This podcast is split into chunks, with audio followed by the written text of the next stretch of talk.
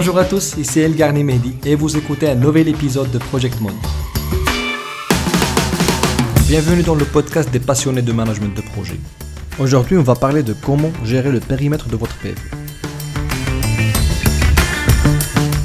Ce podcast est rendu possible grâce à Oliris, une entreprise spécialisée dans les formations et le conseil au management de projets et risques industriels. Pour visiter son site web, allez sur oliris.net. Dans les derniers épisodes, on a vu comment gérer les parties prenantes de votre PFE et comment communiquer avec elles. Dans celui-là, on va entrer dans le vif du management des projets avec la gestion du périmètre de votre PFE. Commençons d'abord par la définition du périmètre, qui n'est autre que les limites du travail qui doit être réalisé pour livrer un produit, un service ou un résultat possédant les caractéristiques et les fonctions spécifiées. Cette définition nous mène à l'objectif ultime de la gestion du périmètre, qui est de s'assurer que tout le travail requis par le projet, et seulement le travail requis, est effectué pour mener le projet à son terme avec succès. Bien gérer son périmètre nous laisse croire qu'il faut se donner à fond pour exécuter le travail du projet, mais la bonne gestion porte essentiellement aussi sur la définition du périmètre qui se fait en amont de l'exécution et la maîtrise qui se fait tout au long du projet.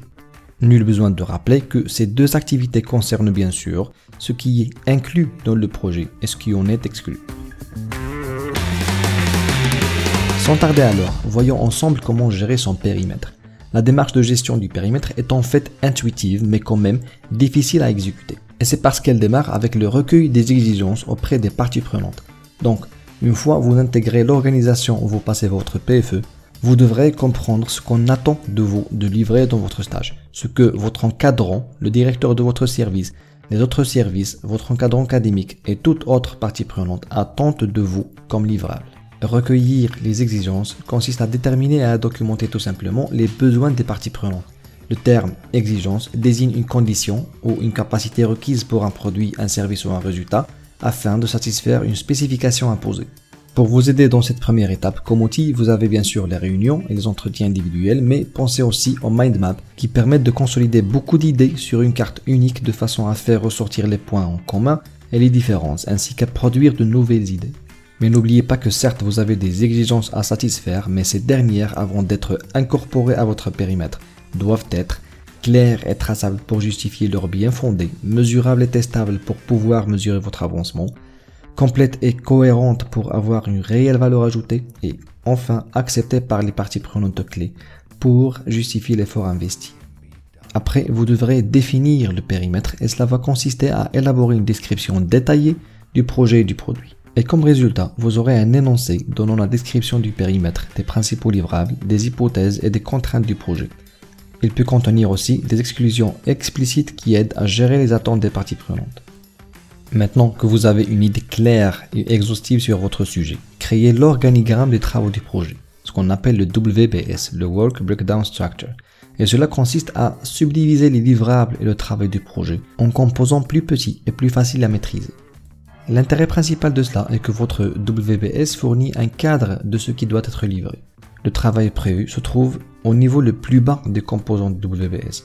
Au premier niveau, vous aurez le titre par exemple. Au deuxième, les grandes parties de votre projet, disons A, B et C. Au troisième niveau, vous aurez une décomposition plus détaillée, A1, A2, A3, et pour la partie B, B1, B2, B3, B4, ainsi de suite. Vous pouvez alors aller encore plus loin jusqu'à avoir un niveau de détail que vous et votre encadrant jugez adéquat pour la gestion de votre PFE. Je vous conseille tout de même de ne pas aller trop loin en détail jusqu'aux tâches quotidiennes, mais euh, quand même ne restez pas trop vague car vous risquez de ne pas pouvoir mesurer si votre projet avance ou pas.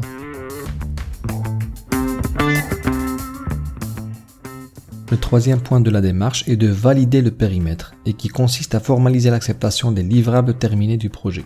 Soyez de vrais professionnels et demandez à vos encadrants de vous confirmer la validation des livrables cela leur montrera que vous avez le souci de la traçabilité et vous aiderait à euh, avoir la certitude que ce que vous avez fait remplit les exigences requises.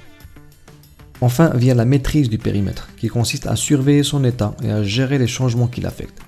Nous verrons ensemble la gestion des changements ultérieurement, mais vous devez à mon sens faire attention à deux notions très nocives au projet, et qui sont la dérive du périmètre et le plaquage alors. La première, la dérive du périmètre, c'est quand une partie prenante ajoute une fonctionnalité ou bien une exigence à votre sujet de stage sans vous donner plus de temps, de budget ou de ressources. La deuxième, qui est le plaquage à l'or, fait référence à la surqualité du livrable, qui, vous le savez bien évidemment, n'est nullement bénéfique pour la gestion de votre PFE. Et un petit rappel, ces deux notions ont une seule source commune, et qui est les demandes de changement provenant de vos parties prenantes. Mais avec toute évidence, vous n'irez pas jusqu'à refuser le changement, mais il faut négocier un ajustement des délais impartis et des ressources allouées. Récapitulons alors, votre objectif ultime va être de vous assurer que tout le travail requis par le projet, et seulement le travail requis, est effectué pour mener le projet à son terme avec succès. Aussi, votre démarche de gestion du périmètre doit commencer par le recueil des besoins des parties prenantes, puis la définition détaillée du périmètre sous forme d'un énoncé, après, vous allez dresser un organigramme de votre PFE en créant le WBS. N'oubliez pas de valider les livrables avec vos encadrants. Et bien sûr, la maîtrise est tout aussi essentielle à la réussite de votre projet. Pour vous aider, je vous ai mis le lien vers un WBS élaboré sur la base de la charte de projet que j'ai partagé avec vous au deuxième épisode. N'hésitez pas à y jeter un œil pour vous inspirer et élaborer la vôtre. J'espère que vous avez trouvé ce contenu intéressant. Dans le prochain épisode, on va voir comment gérer l'échéancier, autrement dit le planning de votre PFE, pour le livrer dans les délais impartis. Je vous dis alors à très bientôt.